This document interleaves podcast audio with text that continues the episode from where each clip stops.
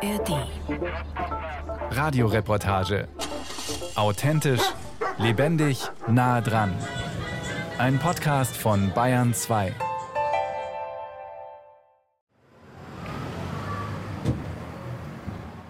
Normalerweise sind hier die Bilder international bekannter, aber nicht unbedingt berühmter Künstler zu sehen, etwa von Berghain, Türsteher und Fotograf Sven Marquardt. Doch diesmal ist alles anders.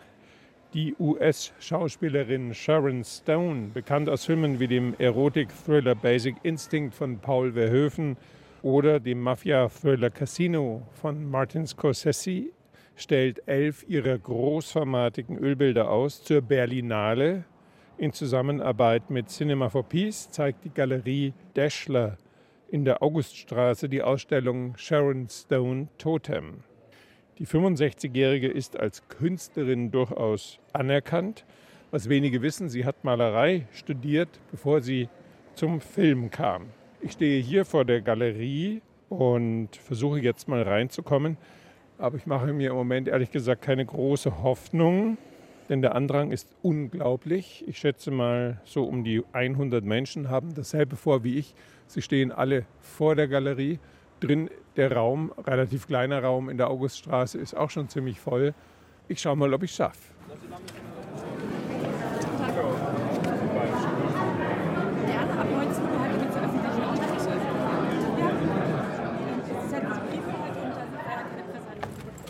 Ja, abgeblitzt leider. Es kommen hier illustre Personen vorbei. Die dürfen rein, aber ohne Einladung, die ich zwar angefragt hatte, aber nicht bekommen habe. Geht anscheinend gar nichts. Sharon Stone ist, glaube ich, noch nicht da. Vor der Tür stehen hier auch etliche Autogrammjäger. Jetzt ist mal die Tür auf und man hört die Geräusche von drinnen. Vor der Tür hier werden die Menschen teilweise weggeschickt oder wird versucht, den Platz freizuhalten für den Zeitpunkt, wenn Sharon Stone kommt. Verstehst du? Wir haben ganz klar gesagt, wer nicht auf der Liste ist, dürfen wir nicht reinlassen. Das ist es leider so. Es wurde zigfach kommuniziert, es ist leider die Wahrheit. Wir dürfen nicht zur Folge. Wir regeln das, aber ich kann das jetzt, ich muss mich meine Gäste Ja, das war jetzt Galerist Markus Deschler. Drinnen wird es immer voller. Und nach wie vor warten wir auf Sharon Stone. Ich dachte, die wäre jetzt schon da, weil hier die ganze, hier vorne steht schon die ganze Sammlerriege von Ebay und solche Sachen. Deswegen dachte ich, weil die, ja, ja, die ganzen die Leute, Autogrammjäger. Die ganzen klar. Autogrammjäger. Naja, ich bin auch nur Fotograf. Und Sie machen Foto. ein Foto und dann verschwinde ich wieder. Was machen Sie mit dem Foto? Was soll ich mit den Fotos machen? Einfach für Sammeln, Sie? sammeln für mich, sammeln. Ja, natürlich. Also gar nicht zum Verkaufen nee, oder zum ach, das, lohnt sich heute, das lohnt sich heute gar, gar nicht ja. mehr. Wenn Sie verkaufen wollen, müssen Sie entweder Angestellter von der Zeitung sein, damit Sie einen vernünftigen Tarif kriegen. Da kriegen Sie bei den 400 Fotografen, die hier arbeiten für irgendwelche Medien, kriegen ja nicht unbedingt das Geld, den Zuschlag. Das ist doch heutzutage immer so. Das muss ja. möglichst schnell, fix und muss was Interessantes sein. Sonst wird das gar nicht, das ist gar nicht mehr interessant. Und was fasziniert Sie an Sharon Stone? Ja, die hat damals interessante Filme gemacht einfach. Ne? Basic Instinct, kennen Sie ja sicher auch, sagt ja. mal so. Aber so ein richtig gutes Foto von ihr haben Sie noch nicht.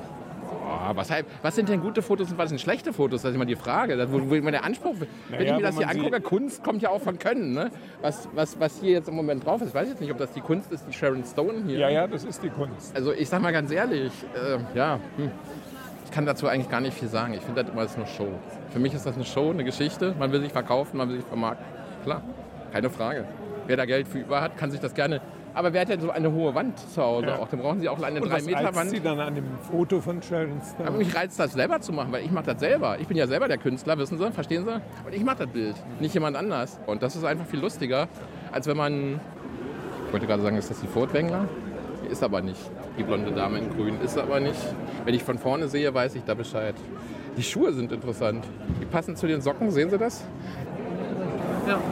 Und das haben wir alt geworden. Und wer war das jetzt? Nee, und der Schlöndorf sitzt da, der hat ja. gerade ein Foto gemacht. Schlöndorf?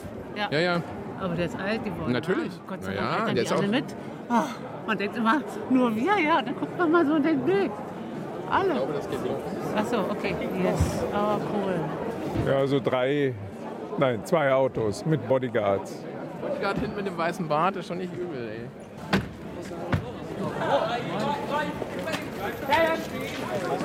So, sie wird von den Bodyguards abgeschirmt, geht an den Fotografen an der Menge vorbei mit einem ja, so leicht versteinerten Gesicht.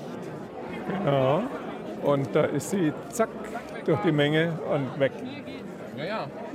Keine Autogramme, kein netter Blick. Und das war's. Ja, die kommt ja irgendwann wieder raus. Das ist ja das Problem, wann? Das mag dauern. Ja. Ja, das ist eine absurde Situation. Dann stehen alle hier draußen, Ja, logisch. gucken rein und Ja. dann wird gefeiert. Ja, natürlich. Ist ja auch ein bisschen so wie Zoo. Ja, manchmal schon so, ja. Aber so ist halt immer bei so Veranstaltungen. Immerhin hat sie hier schöne große Scheiben. Ja, genau. Immerhin haben sie die nicht zugeklebt, sage ich mal. Was, was ich mir auch noch, was bei solchen Sachen auch noch vor, vorstellen kann.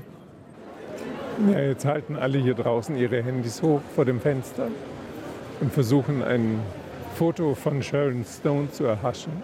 Ja, geht. Bitte. Ja, Aber sind alle ganz glücklich, dass sie da ist. Und sie werden nicht ewig lange noch in der Kälte stehen müssen.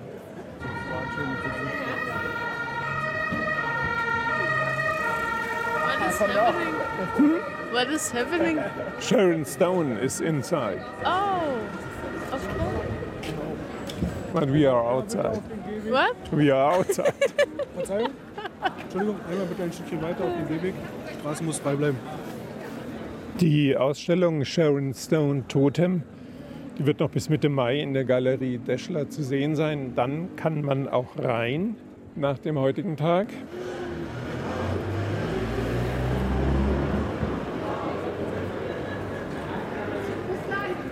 Es gibt eine Menge von Veranstaltungen, Events und Preisverleihungen im Rahmen der Berlinale. Da tummeln sich die Persönlichkeiten von der ukrainischen alternativen Nobelpreisträgerin und Menschenrechtsaktivistin Alexandra Matwitschuk über Madam Secretary Hillary Clinton bis zu dem Japaner Ban Ki-moon von 2007 bis 2016, achter Generalsekretär der Vereinten Nationen. Dazu kommen dann die vielen Filmemacherinnen und Macher aus aller Welt.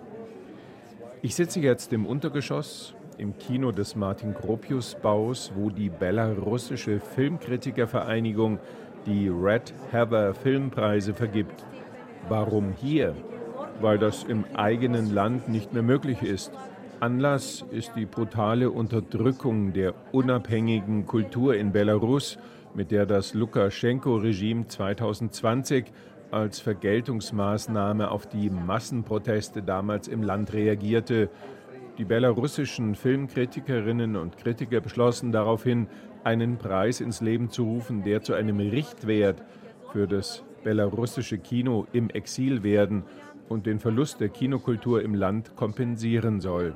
Auszeichnungen in der Diaspora, Versuche der Selbstverortung, symbolische Veranstaltungen im Widerstand gegen das Lukaschenko-Regime.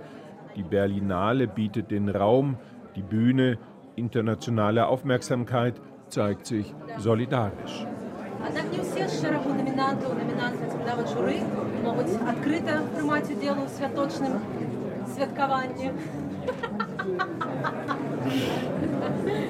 В урочистості всього пошні. Ну, хоч весело. Neben mir versucht eine TV-Journalistin vor der Veranstaltung für einen TV-Bericht ein paar Worte aufzunehmen und setzt immer wieder an. Sie lacht. Die Stimmung hier ist gut. Viele der Leute im Raum kennen sich. Es ist eine Art Familientreffen der belarussischen Film-Community. Jetzt wird es dunkel und die Preisverleihung beginnt. If you look at the shortlist of the Red Heather Film Award, which reflects the Belarusian film process of recent years, Die Moderatorin Irena Katsialowitsch übersetzt Grußbotschaften. Vorab klärt sie auf, dass viele der bei den Red Heather Awards, übersetzt heißt das rotes Heidekraut, hier ein Synonym für Widerständigkeit, dass also viele bei diesen Preisen ausgezeichnete Menschen aus der Filmbranche nicht mehr ihre Heimat besuchen könnten. Mit der Auszeichnung würden die Leistungen des unabhängigen belarussischen Kinos und seiner Filmemacherinnen und Macher gewürdigt, die nach 2020 entweder in den Untergrund oder ins Exil gegangen seien. Einige würden auch im Gefängnis sitzen. Uh, the situation with Belarusian cinema is really, really bad. Uh, and I would like to say that in addition to the fact that there is no any possible funding die Situation des belarussischen Kinos sei wirklich, wirklich schlecht, erzählt Ulada Siankova. Es gebe kaum Unterstützung oder Förderung, die Finanzierung von Filmen sei schwer und auch das ausländische Interesse sei sehr gering bis nicht vorhanden. Sie alle, die belarussischen Filmemacher, würden langsam ihre Hoffnung verlieren. Viele hätten aufgehört zu drehen. So würden sie alle ihr Land verlieren, ihre Sprache und ihre Kultur. Aber sie müssten aufstehen, um ihr Kino der Armut weiter zu betreiben und den belarussischen Film zu retten. Sie halte es mit dem gestern gestorbenen Alexander Nawalny nie aufgeben. That's why I will say this popular yesterday's Nawalny's phrase, don't give up and budem razem.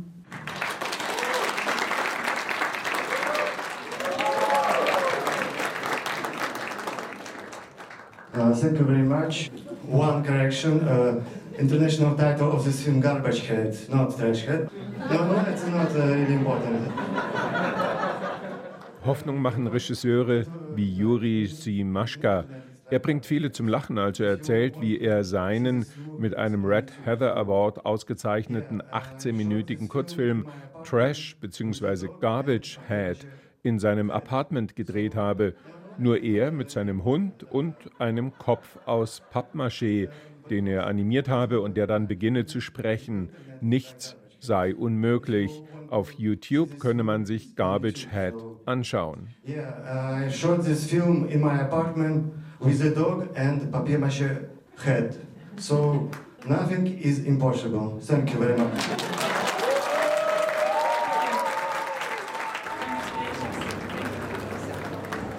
Noch nie wurde versucht, eines der drei großen Filmfestivals Cannes, Venedig und Berlin vorab für politische Zwecke so zu instrumentalisieren wie dieses Jahr die Berlinale. Offene Briefe wurden geschrieben und von der Berlinale-Leitung Maßnahmen gefordert in Sachen AfD, dem Krieg in Gaza, der Unterstützung der Ukraine im russischen Angriffskrieg. Dazu noch Strike Germany, der Aufruf zum Boykott von Veranstaltungen deutscher Kultureinrichtungen der Grund, Deutschland sei zu Israel freundlich und diskriminiere Palästinenser. Dazu kamen noch Forderungen von Berlinale-Mitarbeiterinnen und Mitarbeitern in Bezug auf Arbeitsbedingungen und eindeutige politische Positionen. Die Leitung, Mariette Riesenbeck und Carlo Chatrian in ihrem letzten Jahr, so schien es, taumelte von einer Unsicherheit zur nächsten. Kleine Krisen allüberall. Ein nicht aufgestockter Berlinale Etat, da und dort Kürzungen, weniger Filme, der Wegfall oder die Verlagerung von Spielorten.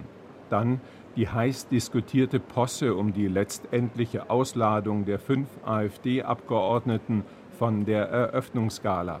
Nach dem Protokoll der Berlinale und der Bundeskulturministerin Claudia Roth wären sie dabei gewesen. Auch der mit In Liebe Eure Hilde im Wettbewerb vertretene deutsche Regisseur Andreas Dresen empfand das Hin und Her als verfehlte, wankelmütige Symbolpolitik der Berlinale Leitung. Ich persönlich halte nicht viel davon von Ausgrenzung und auch Ausladungen, ehrlich gesagt. Ich habe mal aus Spaß nachgerechnet, bei 1800 Leuten im Berlinale Palast hätten die fünf AfD-Hanseln in etwa weniger als 0,3 Prozent ausgemacht. Das ertrage ich eher als 20 bis 30 Prozent in den Parlamenten, ehrlich gesagt. Und ich fürchte, dass die ganze Debatte, die wir jetzt darüber geführt haben, eher dazu beigetragen hat, dass das wieder mehr Leute in den Parlamenten werden von dieser Partei. Und da muss man, glaube ich, sehr aufpassen. Und da muss auch jeder gucken, inwieweit wir in die politische Auseinandersetzung gehen und in welcher Form auch. Also wie reden wir eigentlich in der Gesellschaft miteinander? Ja. Es sind ja die vielen Wähler und wir können ja nicht jetzt einfach sagen, wir, wir laden jetzt mal eben 20 bis 30 Prozent der Bevölkerung aus. Das geht nicht. Wir müssen da schon einen Weg finden, diese Menschen zu erreichen. Die Filme schienen zu Beginn der Berlinale bei den vielen Debatten und Auseinandersetzungen fast in den Hintergrund zu rücken so gehörten dieses Jahr zum Berlinale Personal auch spezielle Awareness-Teams sowie Deeskalationstrupps. Bei Filmen, die umstrittene Themen berührten, befürchtete man vor oder in den Kinos Proteste, Auseinandersetzungen, Demonstrationen. Die sollen, so es passiert wäre, geschlichtet werden. Soweit bekannt, blieb aber alles ruhig. Diskutiert und debattiert werden sollte speziell im Tiny House, eine Art Wohnwagen, der auf den Potsdamer Platz gestellt wurde und in dem alle interessierten Berlinale Besucherinnen und Besucher dazu eingeladen waren, über den Nahostkonflikt und seine Auswirkungen auf unsere Gesellschaft ins Gespräch zu kommen. Initiator war der Sozialaktivist und Moderator Shai Hoffmann, ein Deutschjude mit israelischen Wurzeln, gemeinsam mit dem Palästinenser Ahmad Dachnous, Mitbegründer der Initiative Connect Syrian Diaspora, moderierte er die Gespräche im Tiny House. Ich glaube, viele tun sich einfach schwer, äh, über dieses Thema zu sprechen. Und ähm, wir wollen aber eigentlich eher sagen, so hey, lasst uns, traut euch darüber zu sprechen. Und es ist auch in Ordnung, wenn ihr nicht die richtige Formulierung findet. Ich freue mich, den Menschen Raum anzubieten, damit sie ihre Gefühle, ihre Gedanken zu dem Thema loswerden können. Auch vielleicht ihre Fassungslosigkeit, ihre ja, Wut und Trauer und Schmerz, aber auch vielleicht Hoffnung. Shai Hoffmann und Ahmad Dachnous im Tiny House der Berlinale. Motto: Über Israel und Palästina sprechen. Eine gute Initiative. In nicht wenigen Werken der Berlinale, die am Sonntag endet und deren Preise am Samstagabend vergeben werden, ging es um die Reflexion von Krieg und autoritär ausgeübter politischer Macht sowie um die Auswirkungen, die Diktaturen und Autokraten auf individuelle Leben haben.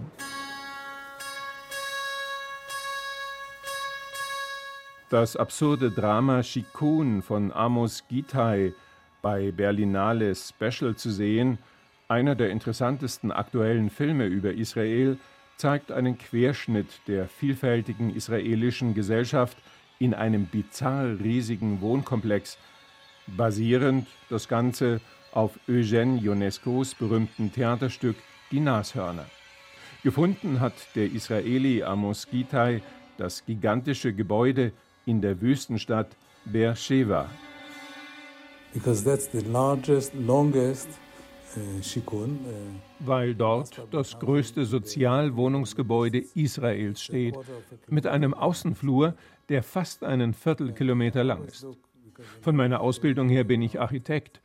Mich interessiert dieser Schauplatz, der verschiedene Geschichten und Handlungsstränge zusammenfügen kann und trotzdem die Vielfalt und lebendige Hybridität Israels zeigt, bevor die Gleichschaltung, die Verwandlung in die Herde der Nashörner einsetzt. An diesem Filmschauplatz kommen so viele Menschen zusammen, Holocaust-Überlebende, Palästinenser, Menschen, die vor dem Angriffskrieg aus der Ukraine geflohen sind, Menschen, die Arabisch, Jiddisch oder Französisch sprechen. We have uh, people speaking Arabic, the guy speaking Yiddish, uh, French, and so on. Die metaphorische Frage, die den israelischen Regisseur Amos Gitay seit den Protesten im letzten Jahr gegen Netanyahus, wie er sagt, rechtsradikale, ultraorthodoxe, rassistische Regierung bei der filmischen Umsetzung des absurden Theaterstücks Die Nashörner von Eugène Ionesco umtreibt, ist, unter welchen Umständen werden Menschen, egal aus welcher Kultur sie stammen, zu emotionalen Dickhäutern. Wie verwandeln sie sich in eine unmenschlich agierende Herde?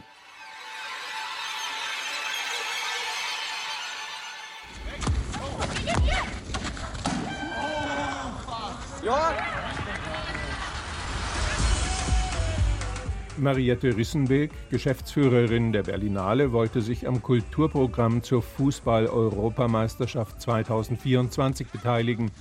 So rief sie zusammen mit Philipp Lahm, dem Geschäftsführer der DFB Euro GmbH, das Kompilationsfilmprojekt Elfmal Morgen Berlinale meets Fußball ins Leben. Mauer, Mauer, Mauer. Elf dokumentarische Kurzfilme über elf sehr unterschiedliche Jugendmannschaften in Deutschland wurden in Auftrag gegeben. 22 Studierende der Hochschule für Fernsehen und Film München realisierten diese dann unter der Leitung von der Produktionsfirma Benedetta Films. Fußball und Film haben einiges gemeinsam. Beide sind, so kann man das sagen, eine Art Teamsport. Das hat auch den Ex-National- und FC Bayern-Spieler Philipp Lahm mit seiner Stiftung animiert, an dem Projekt teilzunehmen. Wir sprechen immer von Diversität, wir sprechen von Inklusion, Integration auch. Und wir haben erlebt in jungen Jahren und bis heute, weil ich Vater bin, äh, von einem Sohn, der auch Fußball spielt, was es bedeutet, natürlich, ganz natürliche Integration zu erleben im Fußball. Jeder darf mitmachen, es gibt klare Regeln, die wir haben, ähm, Teilhabe ist gegeben und deswegen ist für uns das so wertvoll und so schön, dass wir gemeinsam sozusagen Film, Fernsehen und Fußball solche tolle Projekte haben. Ausgewählt für das Projekt wurden elf Jugendmannschaften aus ganz Deutschland, in denen auch Menschen mit Behinderungen und Lernschwächen spielen. Aus Bayern mit dabei sind etwa der FC Ingolstadt 04, der FFC Wacker München 99 und der TSV Maccabi München. Mit dem Kurzfilm über den FC Espanyol München wurde die HFF-Studentin Hanna Jandl beauftragt.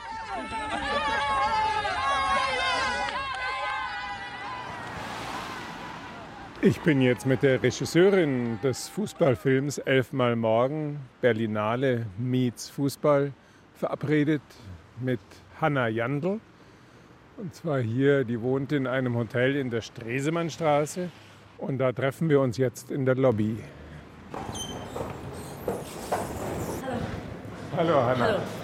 Die Katharina kommt auch noch. Okay.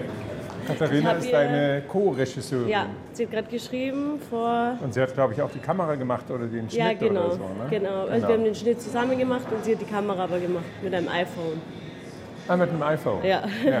Wie ist Ihr Nachname nochmal, dass wir den auch Äh, ganz nennen? Katharina Schneekenbühl. Sie hat vor drei Minuten geschrieben, das ist sie. da ist sie. Sitzen ihr beide euch vielleicht mir gegenüber? Ich finde das Projekt ganz toll und mich würde interessieren, wie ihr beide an dieses Projekt gekommen seid, also wie das an euch herangetragen wurde. Es ist ja nur ein kurzer Film, über den sprechen wir auch gleich noch, aber was war der Startpunkt für euch?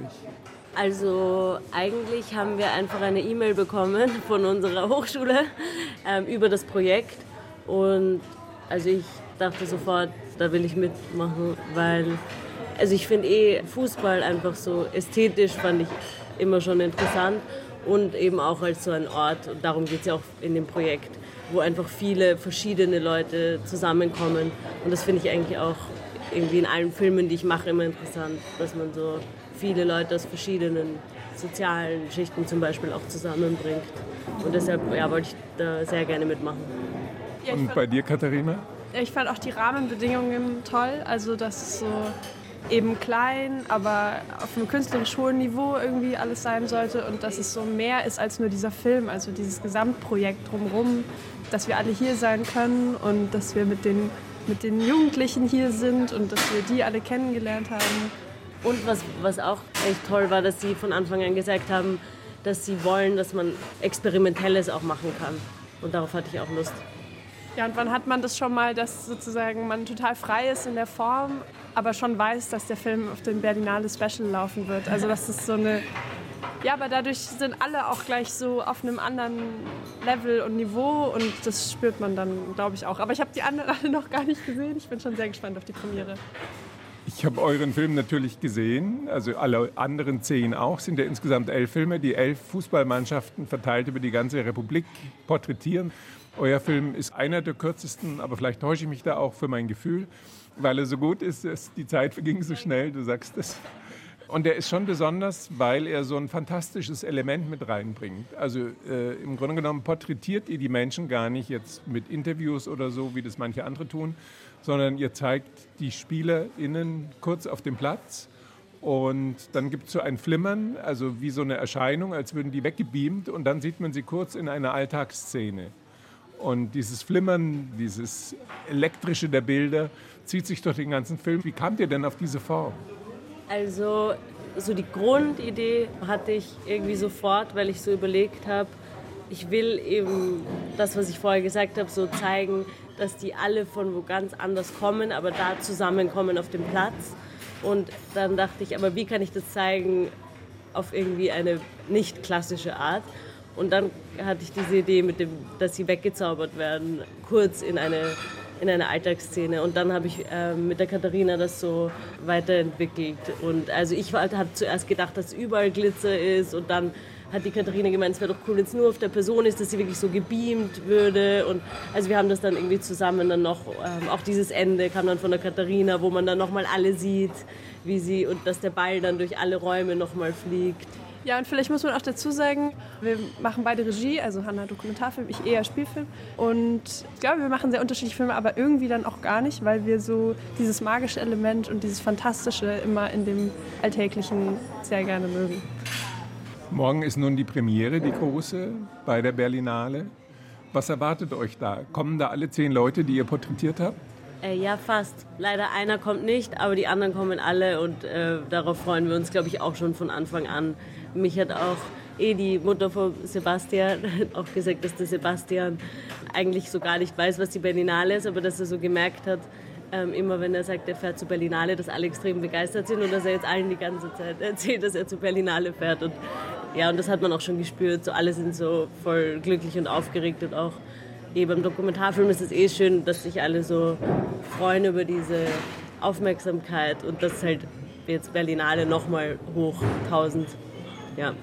Und den Sebastian, den werden wir oder werde ich dann bei der Premiere natürlich auch treffen. Ja, genau.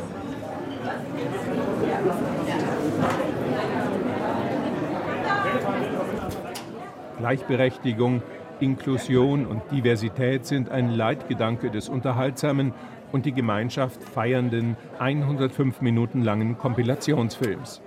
Nach Berlin eingeladen wurden jetzt alle Spielerinnen und Spieler der Jugendmannschaften.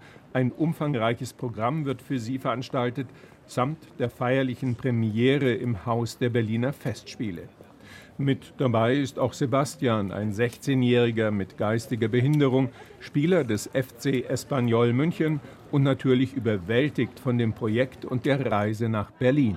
Also, ich, ich find's gut. Freust du dich jetzt auf den Film? Ja, ich bin sehr gespannt. Und wo spielst du? Im Sturm oder in der Abwehr oder?